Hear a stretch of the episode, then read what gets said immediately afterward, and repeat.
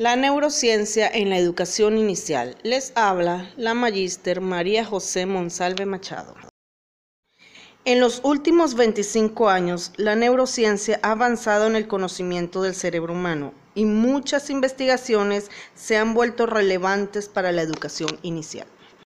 En este sentido, aparece un nuevo campo donde el diálogo entre ciencias busca posibilitar la interacción mente-cerebro-educación para de esta manera promover el fortalecimiento de la práctica pedagógica del agente educativo o maestro y asimismo mejorar la calidad educativa.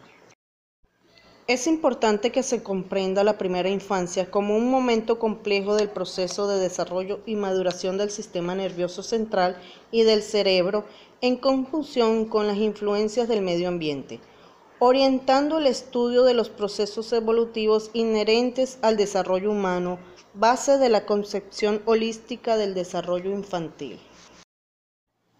Para entender al ser humano y cómo éste aprende a través de sus experiencias, se deberá abordar desde distintas ciencias al estudio del cerebro y su estructura básica, donde el individuo sea capaz de razonar y captar nuevos conocimientos desde su propia perspectiva.